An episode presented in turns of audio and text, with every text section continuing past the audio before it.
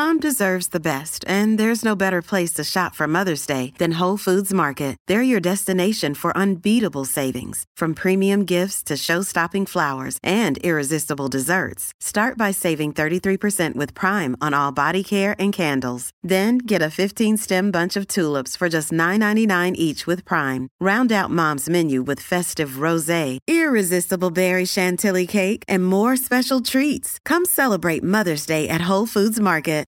This holiday, whether you're making a Baker's Simple Truth turkey for 40 or a Murray's Baked Brie for 2, Baker's has fast, fresh delivery and free pickup, so you can make holiday meals that bring you all together to create memories that last. Baker's, fresh for everyone. Free pickup on orders of $35 or more. Restrictions may apply. Choose from a great selection of digital coupons and use them up to five times in one transaction. Check our app for details. Bakers, fresh for everyone. Después de años de agitación y tragedia, los vikingos siguen con su afán de conquista. TNT trae en exclusiva la sexta temporada de Vikingos. Viajarán a lugares nunca vistos, a miles de kilómetros de Kattegat. Correrán nuevas aventuras que les llevarán a luchar contra poderosos rivales. Y ahora, más que nunca, se verán las verdaderas consecuencias de la muerte de Ragnar. El pueblo guerrero que deja de ser una amenaza Azote de los cristianos. ¿Es verdad? corre peligro de convertirse Querías hacer grande Kattegat con el comercio. en un pueblo amenazado. Eso es cierto. ¿Planeas invadir Escandinavia? Reuniré un ejército. Me alegro de no ser el rey. Vikingos Necesito tu consejo. Debéis prepararos. en TNT. Vikingo regresa el 10 de diciembre a las 22.05 horas con doble episodio en el canal TNT. Y al día siguiente disfruta del episodio de Vikingos en los servicios bajo demanda de los operadores.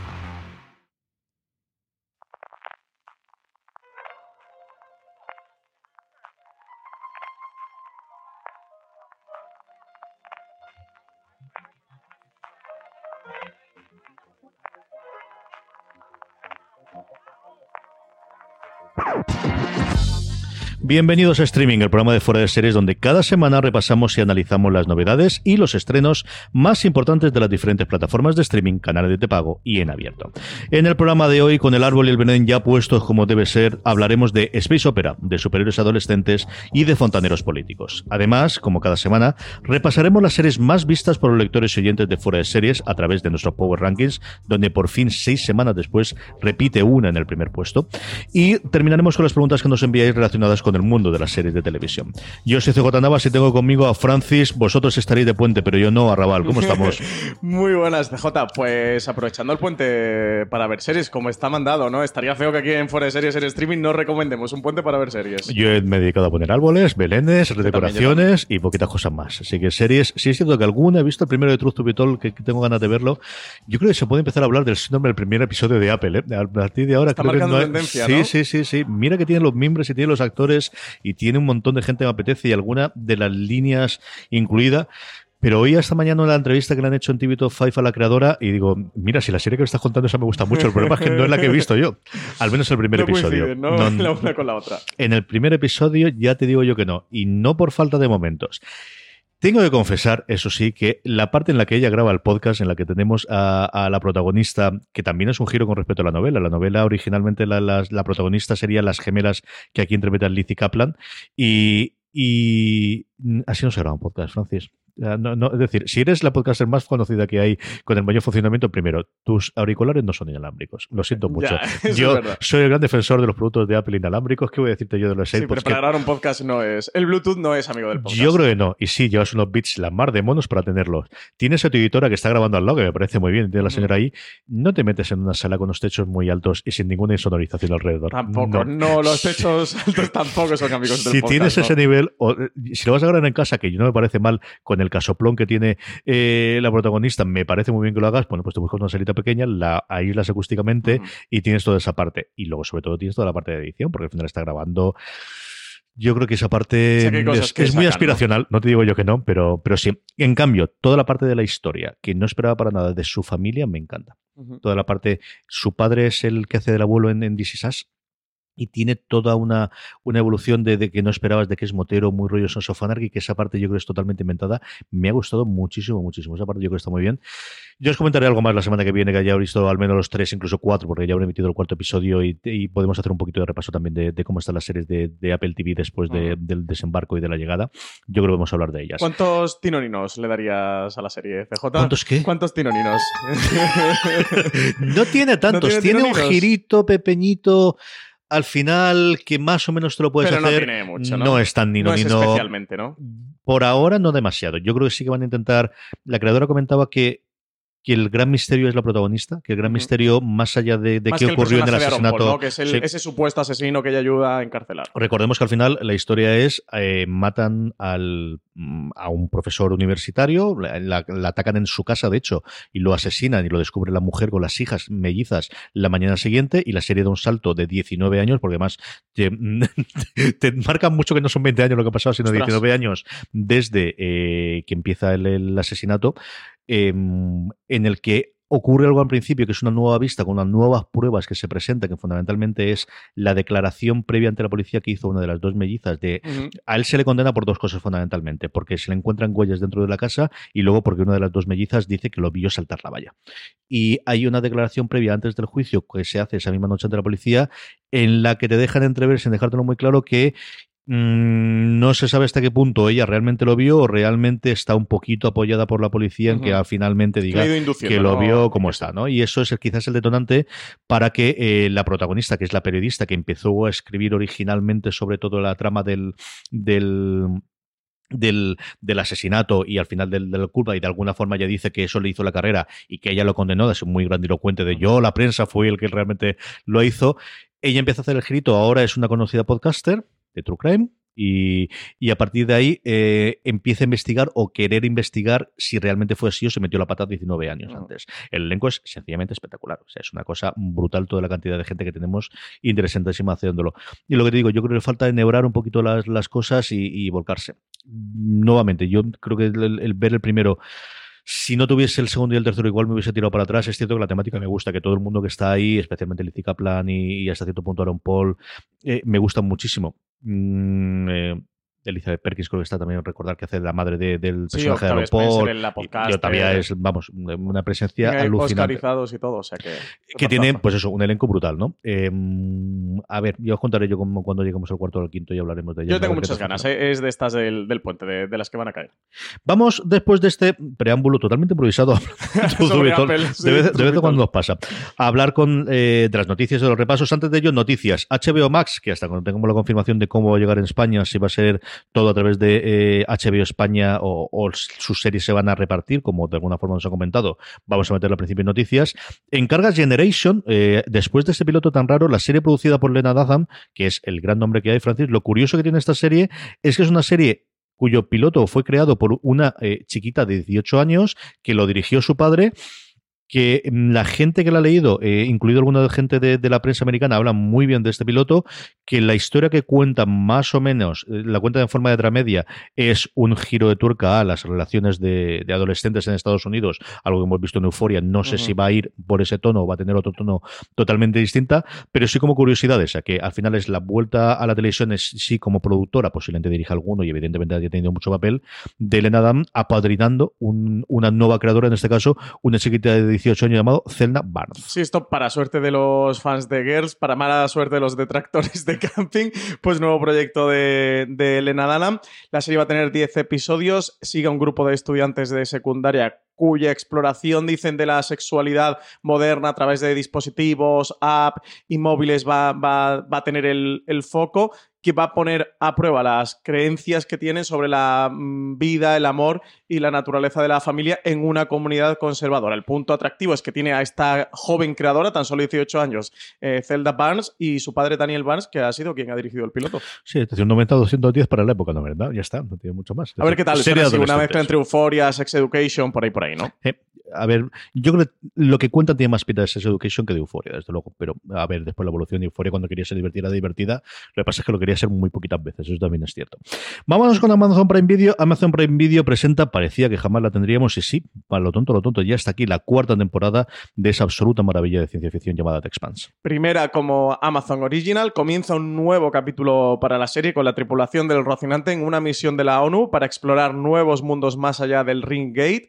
La humanidad ha tenido acceso a miles de planetas similares a la Tierra que han creado una fiebre colonizadora y han ido avanzando las tensiones entre las naciones opuestas de la Tierra, Marte y el Cinturón. Ilus es el primero de estos planetas rico en recursos naturales, pero también marcado por las ruinas de una civilización alienígena muerta hace tiempo, mientras los terrícolas marcianos y cinturianos maniobran para colonizar a los habitantes de Ilus y sus recursos naturales estos exploradores no entienden este nuevo mundo y no son conscientes de los grandes peligros que le van a esperar. Si estáis buscando una serie de ciencia ficción con la que ocupar estas navidades, pocas cosas podéis encontrar mejor de que The Spans, que además ahora que está en Amazon, esto puede tener 14, 15 temporadas fácilmente. Está basado en una colección de novelas que yo, si no recuerdo mal, llevan 8 editadas, más una decena de novelas cortas, es todo un universo en expansión, valga la redundancia. Eh, The Spans, eh, la primera temporada... Lo he visto venir, el chiste. sí, sí, sí. Me, me- me estaba viendo conforme lo decía. Sí.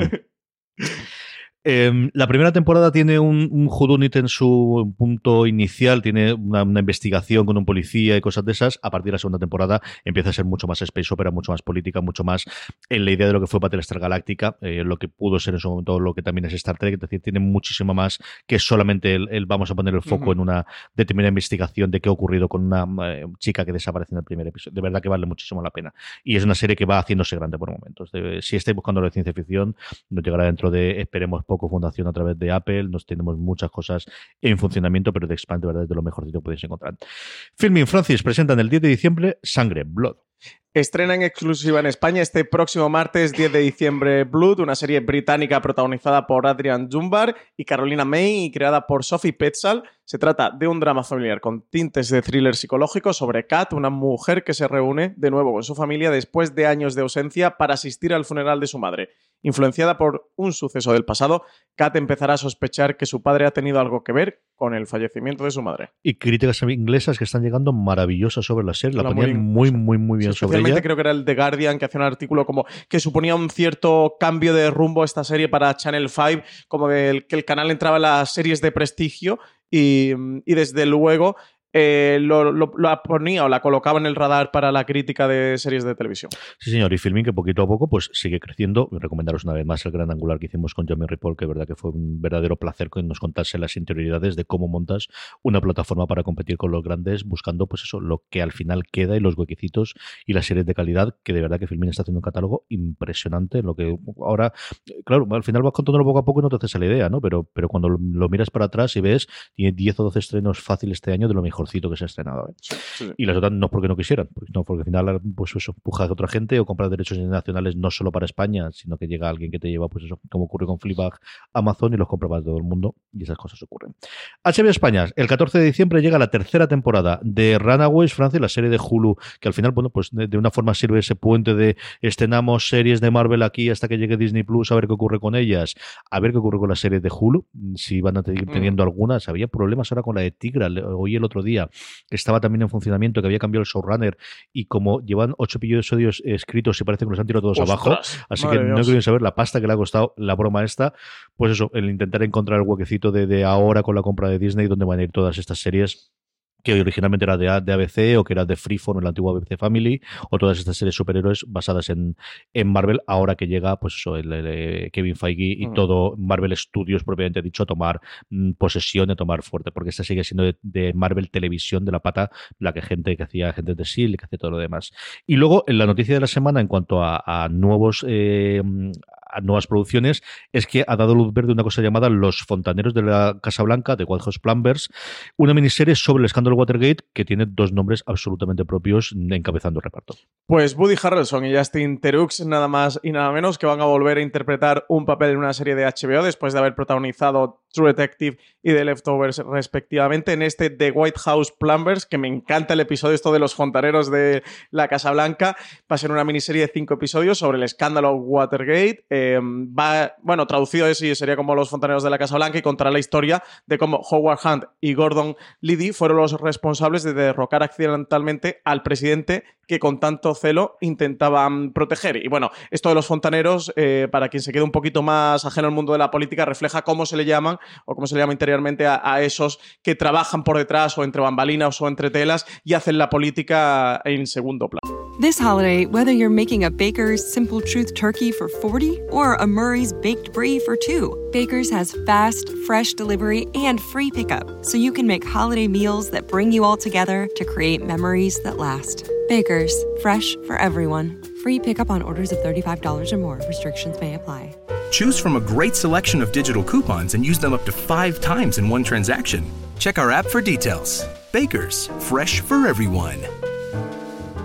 Si estás buscando un buen podcast de análisis y debate en tu idioma, te invito a que escuches Pulso y Péndulo. Yo soy Carlos Curbelo. Y yo soy Fabiola Galindo. Todos los jueves analizamos temas de actualidad en Estados Unidos y Latinoamérica. Fabi y yo no siempre estamos de acuerdo, pero sí tenemos un objetivo común. Queremos servir como antídoto contra las noticias falsas y la polarización. Pulso y Péndulo. Busca nuestros episodios en Apple Podcast, Spotify o en tu aplicación favorita.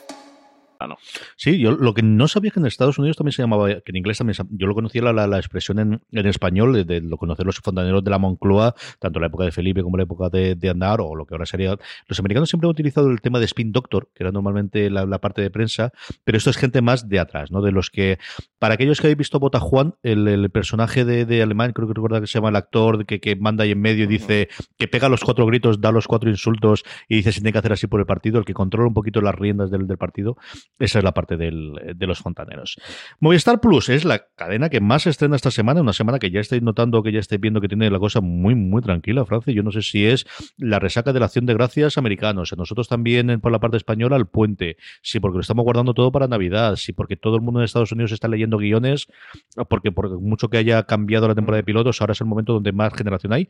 Pero el caso es que Movistar Plus es la que más estrenos tiene, como decía, y es que el 9 de diciembre trae en primer lugar la primera temporada de L2 puntos Generación Q. Secuela de la serie que revolucionó a una generación. Betty, Alice y Shane regresan 10 años después junto a un grupo de nuevos personajes LGTBIQ, más empoderados y más diversos que navegan entre el amor, el desamor, el sexo, las contradicciones y el éxito en el corazón de Los Ángeles. Las protagonistas, Jennifer Beals, Kate Manning y Leisha Haley, retoman sus papeles originales en esta nueva entrega, de esta nueva serie de Showtime que va a continuar la historia de las tres protagonistas originales a las que se unen nuevas incorporaciones 10 años después del final. Una Jennifer Beals por la que no para el tiempo, de verdad, de las dos o tres actrices que yo no sé el pacto con el diablo que tiene esta mujer porque estaba igual en Flashdance, sí. que 30 años después, yo recuerdo verla en, en, en, esta serie malograda de Son Ryan de, de, policías, de verla primera y digo, no puede ser, si está exactamente igual que, que estaba entonces, de verdad hay dos o tres, mm, impresionante el pacto con el diablo que tienen. Por otro lado, también el 9 de diciembre nos llega la primera temporada de Work in Progress. Avi es una mujer de 45 años que se autodefine como gorda, bollera y queer, su mala suerte y las consecuencias de su depresión la conducen inesperadamente hacia una relación con una persona transgénero que transforma su vida por completo. Work in Progress es una comedia negra de Showtime de temática LGTBIQ una serie muy autoral y autobiográfica, así es como la definen a esta serie de Avi McKinney, que coproduce, coescribe y protagoniza su propia serie, producida también por Lily Wachowski. Casi nada. En Netflix nos llega la gran noticia de que por fin tenemos fecha de estreno. No me lo creía hasta ahora que esto iba a llegar, Francis, después de tres eh, imparos, más las veces que se intentó adaptar para la película, Lock and Key, por fin podemos verla en el 2020. Sí, no, esto no nos lo creíamos ninguno. Llegó la película de Deadwood, también va a llegar la serie de Lock and Key para que veas, CJ, que tenemos que tener fe en los proyectos. En la humanidad, sí, sí. Al sí, final sí. terminan llegando. Eh, tuvo intento fallido en Fox, intento fallido en Hulu, nueve años lleva el proyecto dando vueltas por las cadenas de televisión. Pues nada, finalmente vamos a ver Lock and Key en, en la pantalla. Va a ser el próximo 7 de febrero. No queda demasiado, es la fecha elegida por Netflix para su estreno mundial. La serie sigue a los tres hermanos Locke cuando se mudan junto a su madre a una casa ancestral, la Key House, en la que encontrarán varias llaves mágicas que parecen estar relacionadas con el misterioso asesinato de su padre. La serie está creada por Carlton Cuse y Meredith Averill y adapta la novela, mejor dicho, la novela gráfica maravillosa de Jonah Hill y, ay, señor, se me dio totalmente el, el Gabriel Rodríguez, Gabriel Rodríguez ¿no? Es espe espectacular, de verdad vale la pena que lo veáis. Hay varias ediciones hechas en España, incluida una antológica de Panini en dos volúmenes, creo recordar, que es preciosa, maravilloso regalo o autorregalo de Navidades, de verdad. Si no lo habéis acercado hasta él, es, es una miniserie chulísima, chulísima, chulísima. Tengo muchas ganas de ver qué han podido hacer. Y siempre me quedo con la ganas de ver el piloto de Fox, que lo han llegado a emitir en alguna Comic Con. No se ha filtrado, de verdad. Yo creo que es de las pocas cosas que jamás nadie ha conseguido tener. Están teniendo una, copia pirata de gente retirando ese piloto fallido de lo sí, que sí, sí, sí. Y, y, se vio, de verdad que lo, lo, proyectaron en la Comic Con hace como 5 o 6 años, recuerdo, y que la gente en general le había gustado. Había algún actor conocido entonces, y el de Hulu, eso sí que no se llegó a ver nada. Se llegó a grabar el piloto incluso. Tenía Q, si no recuerdo yo mal, también dentro Creo del, que también, ¿no? que del, proyecto, del proyecto. Sí que estaba desapareció y mira, al final ha sido en Netflix, una Netflix que se está abriendo cada día más adaptaciones eh, procedentes del, del, mundo del TVO. Terminamos con canales de pago. Francis, el primer gran estreno el 10 de diciembre, Vikingos, mmm, primera parte de la segunda temporada, de la sexta temporada, perdónenme, como sabemos, en TNT. Sí, será su última entrega, aunque tendrá dos partes, 20 episodios aún nos quedan de Vikingos. Esta esperada sexta temporada vuelve a TNT con un episodio doble el 10 de diciembre a las 10 y 5 de la noche. En esta nueva entrega eh, tendrá incluso a Catherine Winnick, la Gerta en la ficción, debutando como directora, poniéndose detrás de las cámaras en uno de los episodios. En cuanto a la trama, pues después de años de agitación y tragedia, los vikingos siguen con su afán de conquista y en esta nueva temporada viajarán a lugares nunca vistos a miles de kilómetros de Kattegat. Estas nuevas aventuras no solo les llevarán a luchar contra poderosos rivales, sino que además les mostrarán las verdaderas consecuencias de la muerte de Ragnar. Y para mucho más, el podcast Vikingos, el podcast oficial de Fuera de Series y canal TNT, que ya lo tenéis disponible, ¿eh? que os podéis suscribir en cualquier reproductor de podcast, que tenéis el repaso de toda la quinta temporada. Si os vais a poner con esta sexta y no os acordáis bien cómo acabó la última temporada. Y CJ, la um, serie Vikingos se estrena el martes con este episodio doble. Y el miércoles ya empezamos con los recap de estos dos primeros episodios. Meras horas después, como dirían los clásicos, Nada, apenas nada, poquito, horas después, el día después, pero vamos, horas tenéis ese recap como tendremos durante todos los episodios de Vikingos, gracias a este acuerdo que hemos tenido entre de Series y TNT. Una TNT que, por cierto, también estrena el 7 de enero, pero nos llega la nota de prensa esta semana, La Cosa del Pantano, Something, la serie original de DC Universe, que por fin va a tener casa en España. Pues sí, por fin llega a España, lo va a hacer a través de TNT, lo hace con uno de los personajes más emblemáticos de la factoría DC. La cosa del pantano emerge de la ciénaga con su misterio sobrenatural en Swamp Thing, una serie de 10 episodios creada por James Wan. La primera vez que esta criatura vio la luz fue en 1971, en el cómic creado por los maestros de la historieta Len Wayne y Bernie Wrightson. A mediados de los años 80, Alan Moore se convirtió en el guionista y fue entonces cuando esta criatura vivió su época más gloriosa. Serie que llega, eso, el 7 de enero a las 22.55 horas, con doble episodio que se va a emitir todos los martes a la misma hora y que los clientes de Movistar Plus van a poder disfrutar los dos primeros episodios a partir del 2 de enero, cinco días antes. Mira, buena noticia. Con TNT Now, pues llega. ¿Ves tú la ventaja que tiene tener al final TNT Now en los Nows y las cosas estas? Ah.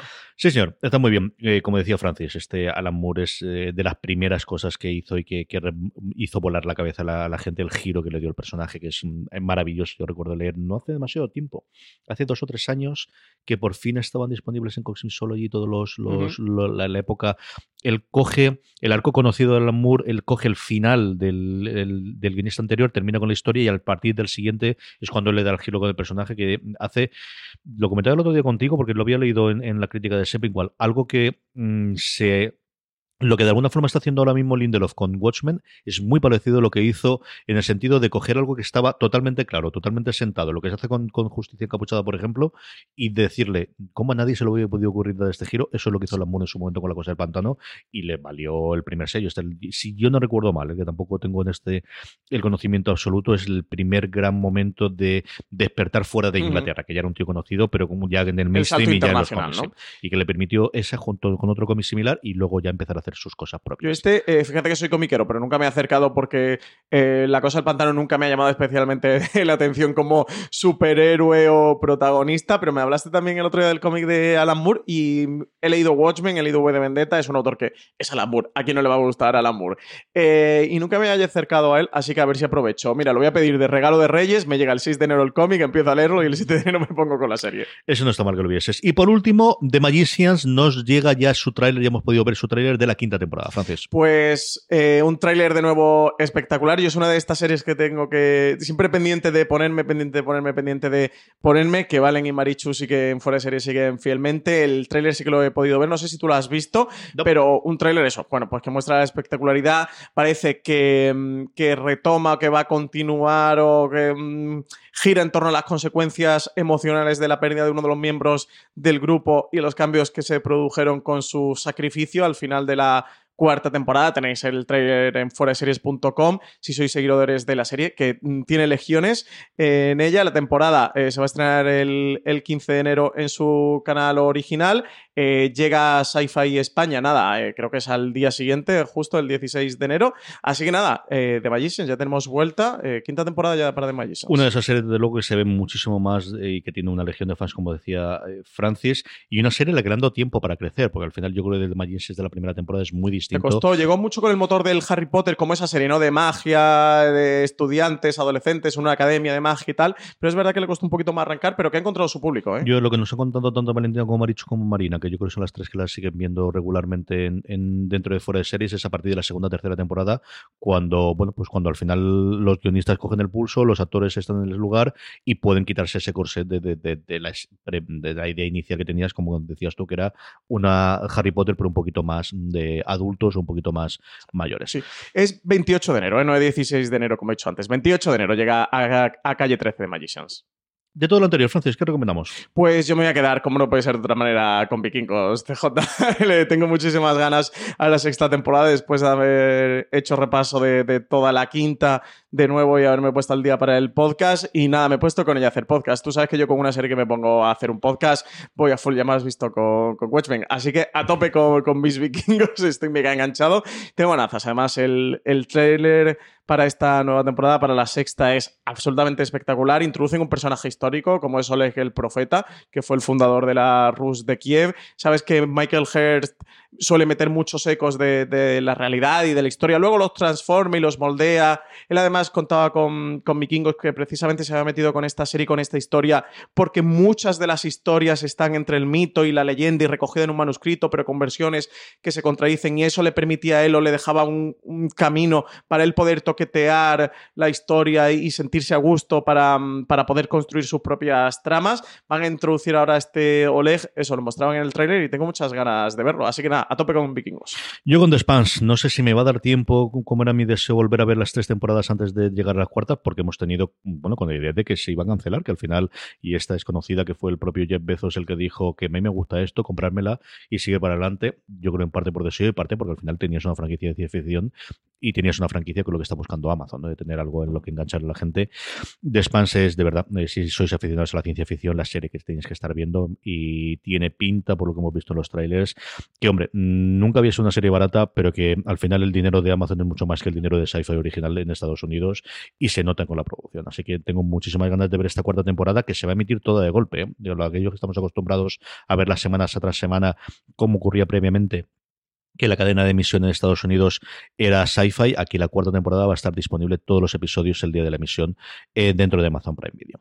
Vamos ya con nuestros Power Rankings, Francis. Vamos ya con las series más vistas por nuestra querida audiencia durante la semana. Unos Power Rankings que hacemos semana tras semana gracias a una pequeña encuesta que colgamos en fuera de series.com, pero que como siempre os digo, si queréis que os avisemos, si queréis estar al tanto de cuando salga para que de esa forma podáis votar a vuestras series favoritas y que estén en el puesto más alto, no tenéis más que uniros a nuestro grupo de Telegram, telegram.com barra fuera de series, donde más de 1.100 personas hablan diariamente sobre series de televisión y además cada vez que colgamos la encuesta os avisamos o mandamos una pequeña notificación y así nada, en cuestión de 10-15 segundos ponéis cuáles son las tres series que más os han gustado la semana anterior, que es como hacemos el Power Rankings y de esa forma tenemos, bueno, pues este Power Rankings, como os digo, con en menos movimiento de lo que tenemos, solo hay una entrada y por tanto una salida del mismo, tenemos varias, eh, el podio está prácticamente igual que, que el anterior, pero el resto de los puestos, desde el 3 al décimo, sí que hay bastante movimiento. En cuanto a puestos, de hecho, cae cuatro posiciones y se queda en el puesto número 10, hablando de ciencia ficción y hablando, hablando de Amazon Prime Video, de Money de High Castle, que ya ha terminado. Y no, una posición para Peaky Blinders, serie de Netflix, que estrenó hace ya unas semanas temporada y oye, vuelve a entrar. Estuvo en el Power Ranking cuando el estreno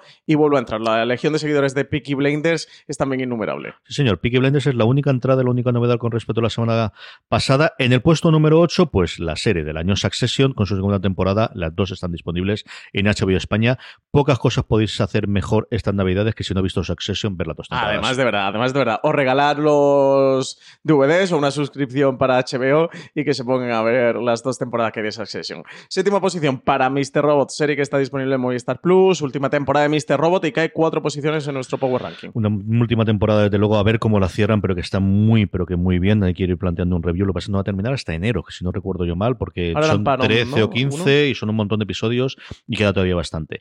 Sube un puesto con respecto a la semana pasada la serie de Netflix de On BP vuelve a tener grandes noticias para todos los conductores. Cuando vayas a repostar tendrás un ahorro de hasta 40 céntimos por litro en Península y Baleares y 35 céntimos por litro en Islas Canarias, incluyendo la bonificación del gobierno.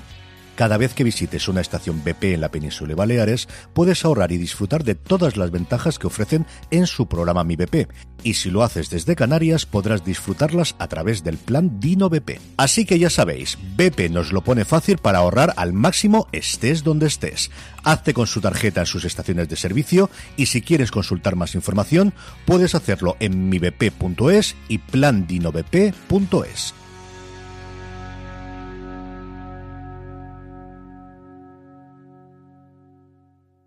This holiday, whether you're making a Baker's Simple Truth turkey for 40 or a Murray's Baked Brie for two, Baker's has fast, fresh delivery and free pickup, so you can make holiday meals that bring you all together to create memories that last. Baker's, fresh for everyone. Free pickup on orders of $35 or more. Restrictions may apply. Choose from a great selection of digital coupons and use them up to five times in one transaction. Check our app for details. Bakers, fresh for everyone. The Fucking Wall después del estreno de su segunda temporada. Y quinta posición para Ricky Morty, serie que está disponible en TNT. Los lunes se emite. Eh, también está disponible en HBO España los lunes. Tres posiciones sube Ricky Morty.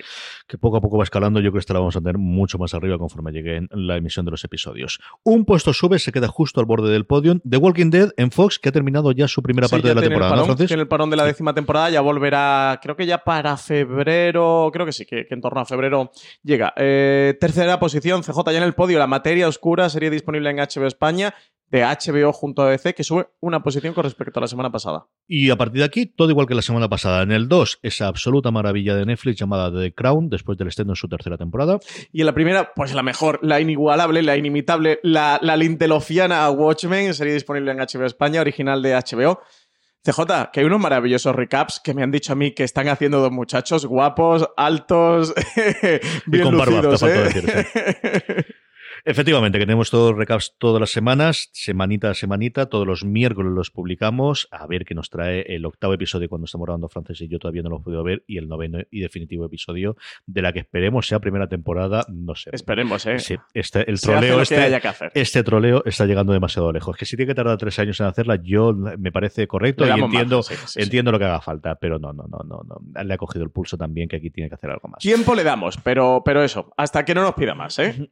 Vamos ya entonces para terminar con las preguntas de los oyentes, a esas preguntas que nos mandáis semana a semana a través de nuestras redes sociales, donde podéis encontrarnos como fuera de series en Facebook, en Instagram, en Twitter, en todos los sitios, o también en esa encuesta que os comentaba previamente con la que hacemos el Power Rankings, os dejamos siempre un huequecito abajo para que nos hagáis preguntas, como por ejemplo ha hecho JL Adama que nos dice, me encantan vuestros programas, muchas gracias por el cariño y el esfuerzo que demostréis en ellos, pues muchas gracias a ti por escucharnos. ¿Sabéis si alguna plataforma va a incluir la temporada 11 de Doctor Who en su catálogo? de Who. Buena pregunta, buena pregunta esa, buena pregunta.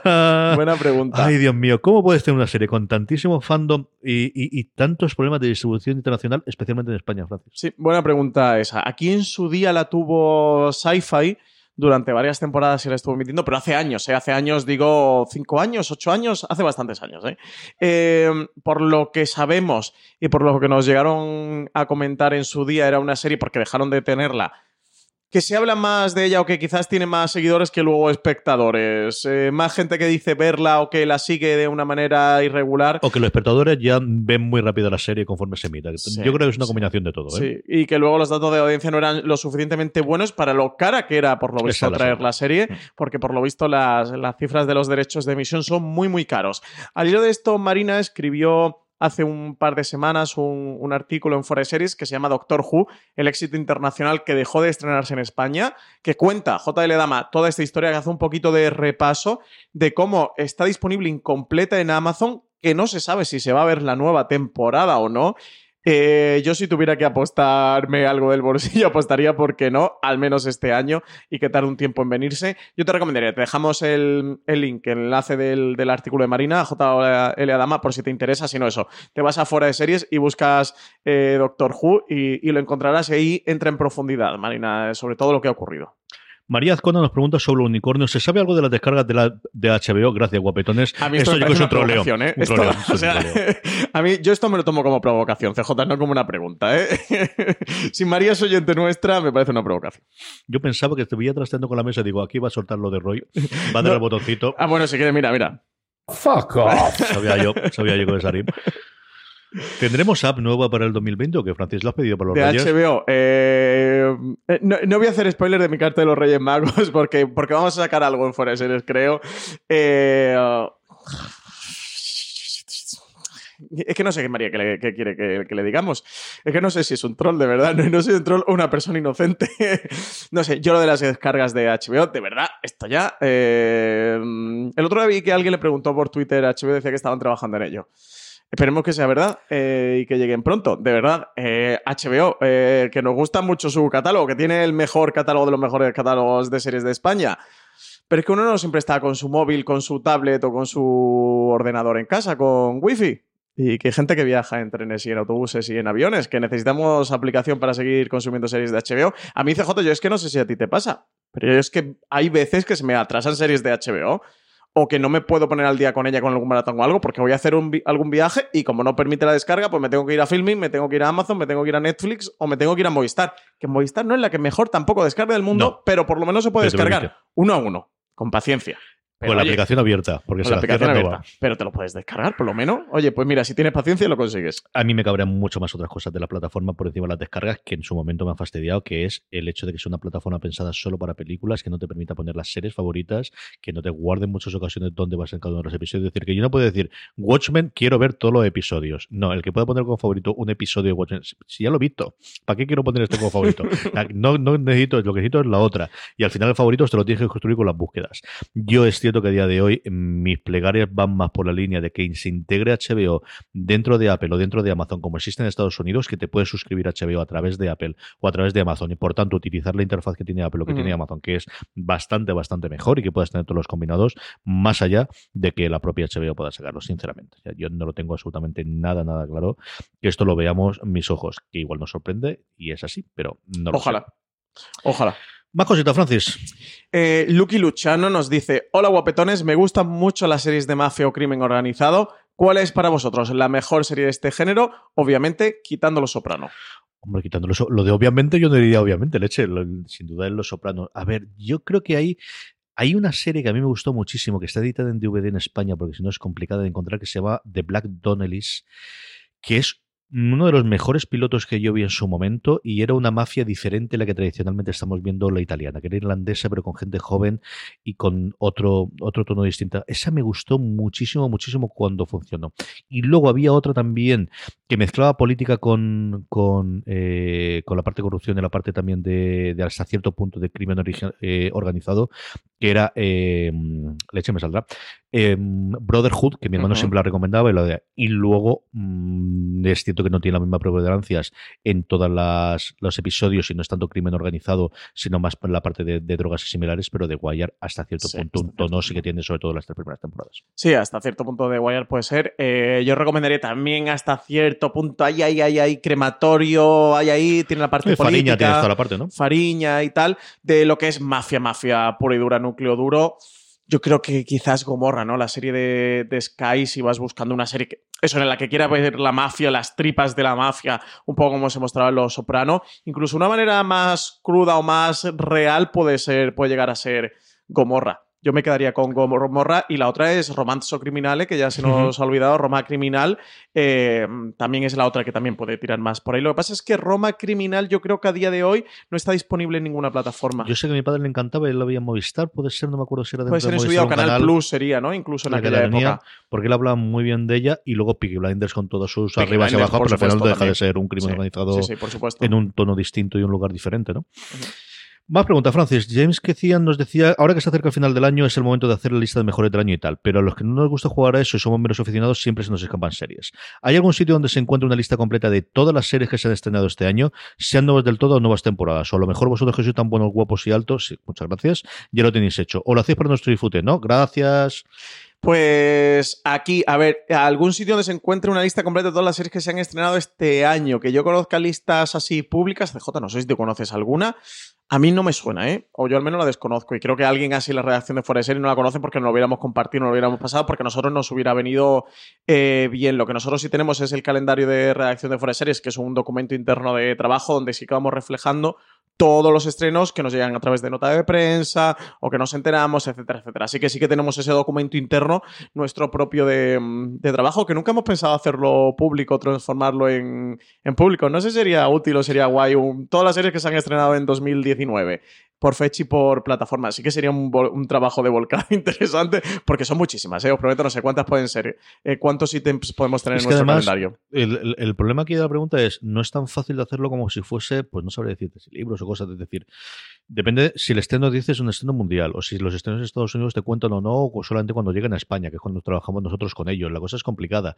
Yo creo que en IMDB tienes que tener listas y posibilidad de hacerla, en aplicaciones como TV Time exactamente igual, pero al final chupan de las cadenas americanas, con Sí, lo cual claro. dependerá cuando te llegue aquí o no te deja de entrar.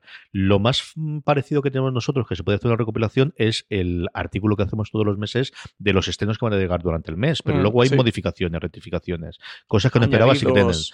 ¿Qué consideras? Nosotros solo tenemos series, pero también tienes realities, tienes todas esas cosas de documentales True Crime que está entre el bien y el mal y que tampoco sabes cómo meter. Es decir, yo creo lo más eh, mm, factible que puedas tener es esa. Yo creo que algún medio americano sí lo hace. Creo que el Hollywood Reporter lo hace al menos para nuevas series o nuevos programas, pero al final son los estrenos americanos. No vas a tener los de aquí ni vas a tener la misma fecha que tengas aquí, por muy globalizado que esté y que, por Sí. ejemplo, los estrenos de Netflix coincidan. Pero pues para empezar tendrás todo lo de Disney Plus que aquí no va a llegar hasta el 31 de marzo, ¿no? Y suma y sigue. Ese yo creo es el gran hándicap que tiene a la hora de decir dónde pones el corte y cómo puedes. eh, no tienes un proceso automatizado que te coja desde las plataformas, como podrías hacer con la música, por ejemplo, con otros sitios distintos de esto ha sido todo lo que ha ocurrido. Es una cosa bastante más complicada. Nosotros en el calendario tenemos más de 500 ítems ¿eh? de, de de estrenos. Lo que pasa es que algunos son de catálogo o de reestreno. Por ejemplo, ahora llega ahora Aventuras a HBO España, pues lo tenemos. O Narcos, que eh, va a llegar a Extreme, pues lo incluimos. Entonces, esos son esos más reestrenos o incorporaciones de catálogo, que no son estrenos puros y duros de series que se han visto, que sí que son la mayoría, ¿eh? que pueden ser el 80 o el 90%, eh, pero no son todos estrenos puro y duro. Por eso tenemos más de 500, unos 500 alrededor de 550 más o menos ítems. Porque como lo digo aproximadamente, porque tengo el listado total, pero hay cosas que están en blanco, hay otros elementos que nosotros también reflejamos en el calendario, no solo estrenos. Así que fíjate, pero sí, CJ, lo que tú dices, el calendario de estreno, lo que pasa es que luego ahí faltan cosas como tú bien comentabas. Nosotros para hacer listas, o sea, tiramos de memoria y yo particularmente suelo, eh, como tengo el histórico del TV Time de todo lo que he visto, Ujú. empiezo a tirar pa- para atrás, a ver, eh, para refrescarme. Como luego hacemos la lista de lo mejor del año a mitad del año, pues su- suelo mirar que he votado a- a, eh, de lo mejor a mitad del año. todo. Y no- claro, y a partir de ahí digo, bueno, ¿y qué, qué he visto nuevo y qué entro y qué saco? Hay veces que se me ha quedado alguna serie atrasada, eh, pero, pero pocas. Y normalmente, también te digo, la que se me ha quedado atrasada, como la de Ava DuVernay, la de mm, los cinco Así de... nos ven. La de Así nos ven, ¿no? La serie sobre los cinco de Central Perk. Todavía no he conseguido verla, tío. Se me quedó atrasada para votarla en lo mejor del año por ahora y no la he podido votar en lo mejor del Debería 2019 verla. porque Al no menos consigo verla. el último episodio Sí, sí. Sí, esta la tengo pendientísima. Esta me va a caer, pues mira, eh, de puente o de o ya directamente de, Navidad. Esta le tengo ganas y además son solo cuatro episodios, o sea que, que es que no tengo excusa ninguna. Pero como siempre hay series maravillosas para ver, pues, pues la vida está nuestra. CJ, una vida dura, difícil, llena de penurias, un, un valle de lágrimas. Un valle de lágrimas. Sin duda. Mira, hablando de valle de lágrimas, la teníamos después, pero voy a saltarla porque engancha bien. Zarzaparro nos pregunta cuál es la serie y secuencia donde más habéis llorado en toda vuestra vida serie Ostras, yo es que soy muy poco llorón, ¿eh? Yo, eh, po- poco llorón en la vida en general y en el cine, series de televisión, eh, fíjate que, que, suelo empatizar mucho con todo lo que ocurre, pero igual que no paso miedo con las películas de miedo, no suelo llorar con los dramas o, incluso eso, con grandes melodramas. No sé, CJ, a mí me costaría recordar, por ejemplo, con The Crown, con el tercer episodio, sin hacer spoiler de lo que ocurre ahí. Oye, no te digo yo, que el nudo en la garganta se te hace ¿eh? y el corazón se te encoge, pero a mí que se me llega a caer la lágrima, difícil, ¿eh? Yo tengo Yo varias, muchas. He llorado con muchos. Yo soy un blandengue. Yo he llorado con todas las puñeteras temporadas de Boya Horseman, absolutamente todas. Todas y cada una. Siempre tiene un episodio en el que te toca el corazoncito. Reciente, Francis, la que iba a decir yo, porque la recuerdo vividamente, ya no solo en del eso, sino de salir del este, mi mujer estaba en la terraza y decir que te pase, te que dar un abrazo. Fue con el tercero de The Crown, ¿no? Bueno, pero tú es que tienes nenas que todavía tiene que ser mucho más duro. Eso sin hacer spoiler, pero. Ostras, para padres es jodido ese episodio, ¿eh? Y luego yo creo que algunos finales de, de serio, algunas muertes de marquen muertes de personajes, alguna desaparición de personajes, alguna de las series clásicas, yo creo en algún momento de Los Sopranos, sin duda, pero no recuerdo, ahora te, podría decir este de aquí. Sí recuerdo momentos de quedarme muy quieto. Yo siempre recuerdo el final de Leftovers, tirarme con el último monólogo, 15 minutos sentado en el, en el sofá. Recuerdo con Ocimancias, con el antepenúltimo episodio de Breaking Bad, igual los últimos 15 minutos quedarme quietos en el sofá. Pero llorar de verdad para mí no es algo que me cuesta mucho. decir, yo una lagrimilla en el último episodio en el final del primer episodio de Para toda la humanidad. Mm, Malo será que no caiga, ¿no? Mm, y, la tuve, y no fue un episodio que vaya a recordar, ni va a estar en mi lista de mejor de las 10. Pero no sé si fue la emoción del momento lo que fuese, y de verdad que una lagrimilla empecé El primero de Years and Years, al final también se te encoge un poquito el. Sí, pero ahí, por ejemplo, llorar, parece sí que no lloro. Esas partes, ahí se las traigo más, o son cosas de ciencia ficción menos. No lo sé, pero yo soy en esto mucho, mucho más llorica con diferencia. Además, con diferencia del más de mi casa, quitando mi hija Madison. pero esta va para. Es decir, lo de Olivia Colman de aguantar Esa es mi hija. Ese, no puede ser una idea de, llorar de, y ahora llora, es así. Pero además, desde pues pequeña. Pues, pues CJ, ya lo sabes. Y además puede hacerlo con un ojo, con el otro ojo, con los dos a la Viola Davis, eso, una Olivia Colman. Es alucinante. Una preguntita más, yo creo que no da tiempo, Francis. Pues nos pregunta, nos pregunta por aquí, eh, Charles Pedronso nos dice, ¿sabemos algo de la llegada a España de las plataformas Kiwi o BritBox? Que yo antes, antes de responder, CJ, creo que es mejor que contextualicemos qué es Kiwi BritBox, porque por aquí puede ser bastante más desconocido. Vamos para allá. ¿Por cuál quieres empezar? Empieza por Kiwi. Kiwi es mentira, digo. Kiwi es una plataforma montado entre Katzenberg y Meg Whiteman, dos, bueno, pues pro hombre y pro mujer de las finanzas y del mundo tecnológico estadounidense que está siendo noticia en Estados Unidos. Primero fue por toda la gente que habían pagado el golpe de talonario para hacer eh, series. Quibi son las siglas, o el mejor dicho, la contracción de Quick Bytes, con lo cual decía ser Quibi. Pero bueno, el caso es que se pronuncia Quibi. La idea es hacer vídeos cortos para millennials o gente más mayor que vayan a consumir fundamentalmente dispositivos móviles de entre 5 y 10 minutos. A golpe de talonario, lo más conocido fue lo de Spielberg, de una serie que se iba a ser de terror y que solo se podría consumir después de noche, que es una chorrada como un castillo. Spielberg's After Dark. Eso, pero que al final lo que tiene es que, bueno, pues todos reproducimos la noticia y cuando ahora nos toca hablar, acordar una serie de, de Quibi, nos acordamos de esta serie, pero tienen no menos de 10 o 12 nombres realmente potentes haciendo series, porque al final cuando te pagan dinero, tú estás dispuesto a hacer cosas, que es cómo funciona el negocio este.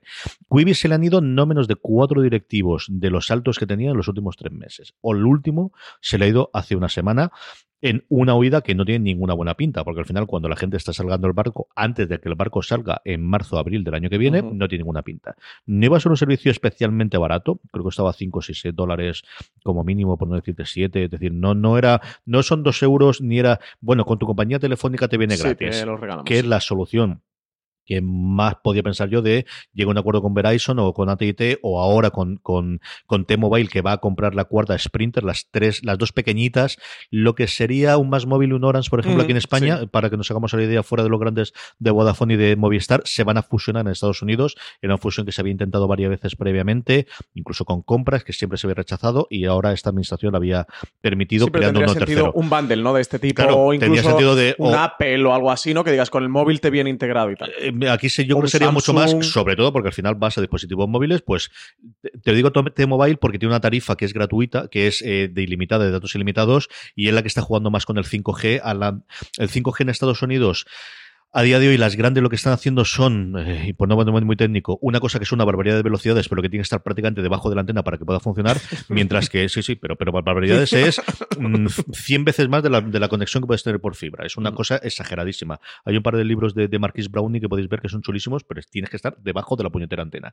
Mientras que ahora colgó un vídeo esta semana, te, AT, eh, AT, te digo yo, eh, T-Mobile ha hecho otro tipo de, de- con otro tipo de antenas distintas que no da esa velocidad tan brutal, pero que o- ocupan mucho más y especialmente en California y habían llegado a 200 millones de hogares aproximadamente. Bueno, pues hacer esto rápido. Eso es lo que creo que Quibi puede tener como tabla de salvación. Yo no creo que con un Disney y con la entrada de, de hasta cierto punto de Apple, que ha dado un año gratuito, y con la entrada de Disney, esto vayan a tener ofertas, salvo que realmente una de estas series sean brutales, que puede ser. Entonces, lo hablaban nuevamente también en TV Top 5. Yo no sé si es que yo soy demasiado mayor para ver que esto funciona aquí, o que la gente, que creo que lo me estoy temiendo, la gente que ha montado esto es demasiado mayor para pensar esto es lo que quieren los jóvenes, cuando lo que están consumiendo son vídeos de YouTube y la gente tiene los anuncios. No sé si hará un pivote a tener anuncios, no sé exactamente cómo funcionará.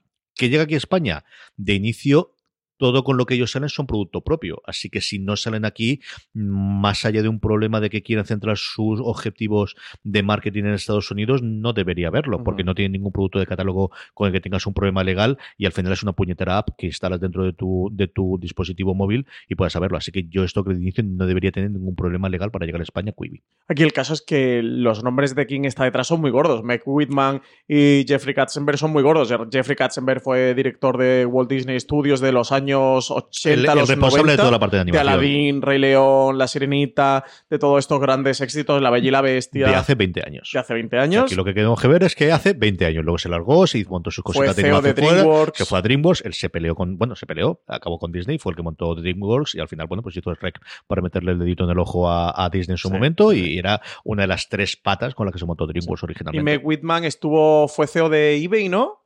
Y también de Hewlett Packard. Y, y eso. Y Han gente- estado metidos en política también por ahí, por ahí, por ahí. Y es gente que sus años de gloria fue hace 20 años, que esa es la otra segunda parte del invento. Entonces, esa es la parte complicada. BritBox, ¿qué es BritBox? Pues BritBox originalmente era un acuerdo de esos extraños que ocurren de vez en cuando entre canales ingleses, especialmente la BBC y ITV, para llevar una plataforma de streaming a Estados Unidos. En Estados Unidos ya había, por un lado, Acorn, televisión, que la tenemos también aquí disponible en España, que yo creo entrará como canal en breve, tanto en Amazon como en, en Apple, porque no entiendo sino que exista como, como, como plataforma independiente aquí en España. Accor TV era una compañía independiente que compraba sobre todo eh, productos ingleses y luego la amplió a toda la Commonwealth y tienen cositas au- australianas, cositas de Nueva Zelanda, eh, cositas irlandesas, ha empezado a producir alguna serie eh, propia también ellos con dinero directamente.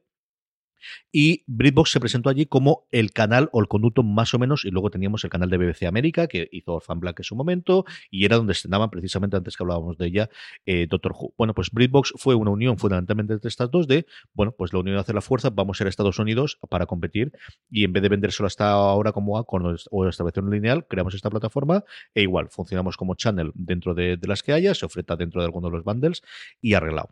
¿Qué es lo que ocurre curioso de BritBox? Que hace seis meses anunciaron que iban a abrirlo en Inglaterra, que los propios ingleses que hasta ahora, y tú la veías en lineal y luego tenías una aplicación, la BBC, conocemos que tiene el BBC Player, que al final solo se puede ver en el Reino Unido y solamente si tienes el pago a BBC. Eh, tenían todas sus series allí. BritBox va a permitir a los ingleses suscribirse a ella con un catálogo que está todavía por definir, pero que tendría contenido de los dos. Entonces, si ya desembarcas en Inglaterra y al final tienes los derechos internacionales, aquí la gran movida, aquí es que sí que lo que interesa es, desde luego, el catálogo histórico, más allá solamente de las novedades, porque si logras tener todo el catálogo de series de y de BBC, tienes una cosa muy apañada, sinceramente muy apañada. Eh, yo no, de- es decir, me extraña- a mí me, pareció mucho muy extraño que llegase en Inglaterra. No me extrañaría que si en Inglaterra entra, em, lo abra en el En resto el de Europa. salto, sí. ¿Cómo afecta el Brexit a esto? Pues ni puñetera idea, igual que todo lo demás. ¿Cuántos de estos derechos internacionales lo tengan aquí repartidos entre Netflix, algunos que han vendido, Filmin, Filmin? Movistar, etcétera, Pues etcétera. sinceramente Claro, no lo sé. Pero yo no lo descartaría. Tienes el nombre ya hecho, sobre todo después de entrar en Inglaterra. Que a lo mejor era el sitio más fácil, que al final ahí sí es donde habían conservado históricamente los derechos y por eso podían montarlo más allá de aquí. Pero yo no lo descartaría que lo tuviésemos. No tiene pinta de que sea de hoy para mañana, eso también te digo. A ver qué tal. Eh, eso sorprende el giro con, con Inglaterra. Así que a ver el salto internacional. Aquí de nuevo siempre son el problema de derechos y de ventas y demás. Y, si la mayoría de tus series, o por no decir todas, ha perdido los derechos por cinco años, etcétera, etcétera, Pues esto es muy complicado y el camino se plantea como un desierto muchas veces. Le ha pasado en saltos de salto a canales. Aquí en España le pasó a MC cuando llegó que no tenía Mad Men, no tenía Breaking Bad, no tenía The Walking Dead, etcétera, etcétera. Entonces son inicios también muy complicados que entonces tiene que comprar series de otros canales porque los tuyos propios tienes perdido los derechos. Siempre son saltos complicados. A ver qué tal BritBox. Yo diría que por un lado sería una buena noticia, pero es que realmente la mayoría de series británicas llegan a España. Filming está trayendo muchas de esas, pero las que no, Netflix trajo el año pasado Bodyguard, eh, Amazon también pues trae un montón, tiene los derechos internacionales de Fleabag, que recordemos que allí en, Inglaterra es de BBC, eh, Movistar trae otras tantas. Esta ahora con Martin Freeman, la de una confesión o la confesión. La confesión o... La confesión creo que es, ¿no? Eh, la traen ellos, eso, Filming, hemos hablado antes de cosas como de Channel 5, este Blood nos llega a España, así que aquí tenemos el gran catálogo de series británicas, o las series británicas que hay que ver todos los años o las imprescindibles y más, están llegando. Nos están llegando. Sí, o sea que Sí, simultáneamente, un poquito después, como fue el caso de Bodyguard, pero la verdad es que prácticamente todas, todas las que estamos, la que tú ahora entras en The Guardian o The Times o cualquier cosa de así miras todas las que hay, esas nos están llegando. Sí, un montón esa Match, Informers, The Virtus, The Accident, o sea, es que están llegando todas. En fin, que seguiremos hablando de preguntas, Francis, porque ahora es el momento de repasar lo que a tener disponible en Fuera de Series esta semana. En primer lugar, en nuestra cadena de podcast que tenemos disponible. Pues tenemos Gran Angular, repaso del año televisivo 2019. También tenemos el recap de Watchmen, octavo ya episodio CJ. Nos quedan dos episodios de Watchmen. Sí, Esto se nos acaba, se nos acaba. También tenemos el primer recap de Vikingos, el podcast oficial, el 6x01 y por 02. Recordad que este no está en la cadena de podcast de Fuera de Series, que tenéis que ir a vuestro reproductor de podcast habitual, bien sea iVoox, Apple Podcasts, Spotify, cualquier otro, o incluso YouTube, que en el canal de YouTube de TNT también os podéis allí suscribir y también podéis escuchar estos recaps que vamos a hacer. Eso, primero y segundo episodio después de su emisión en TNT el martes. También tendremos el top de las mejores series de 2019. Tenemos el repaso del año y también el top de las mejores series.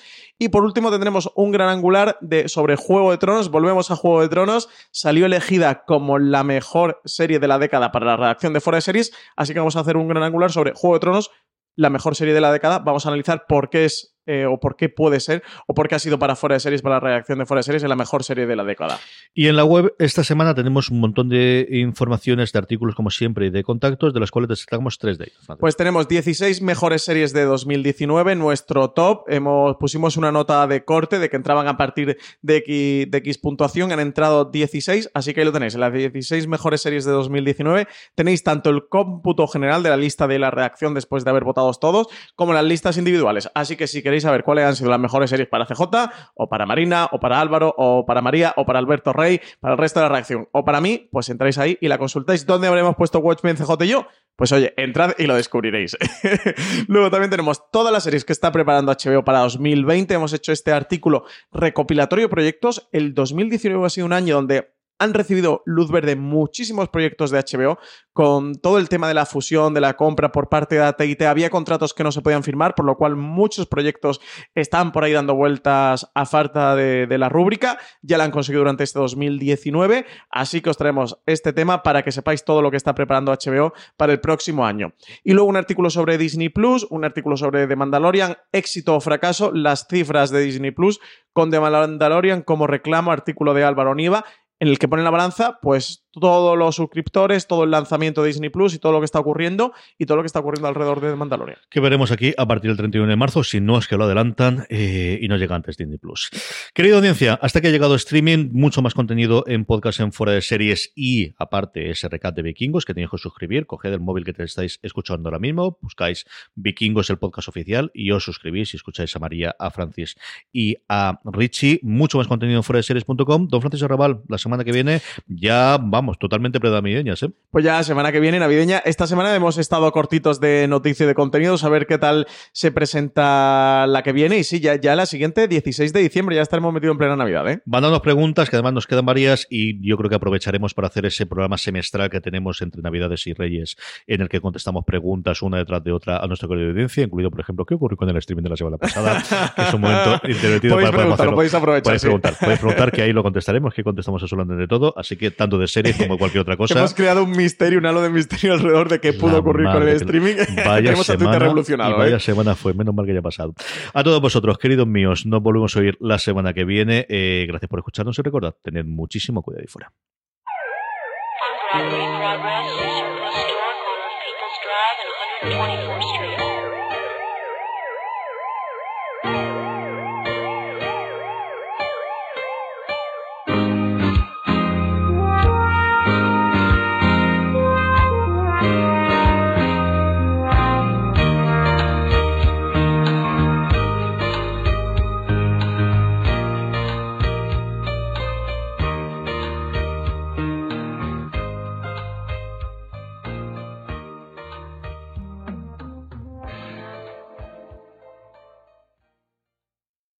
This holiday, whether you're making a Baker's Simple Truth turkey for 40 or a Murray's Baked Brie for two, Baker's has fast, fresh delivery and free pickup, so you can make holiday meals that bring you all together to create memories that last. Baker's, fresh for everyone. Free pickup on orders of $35 or more. Restrictions may apply.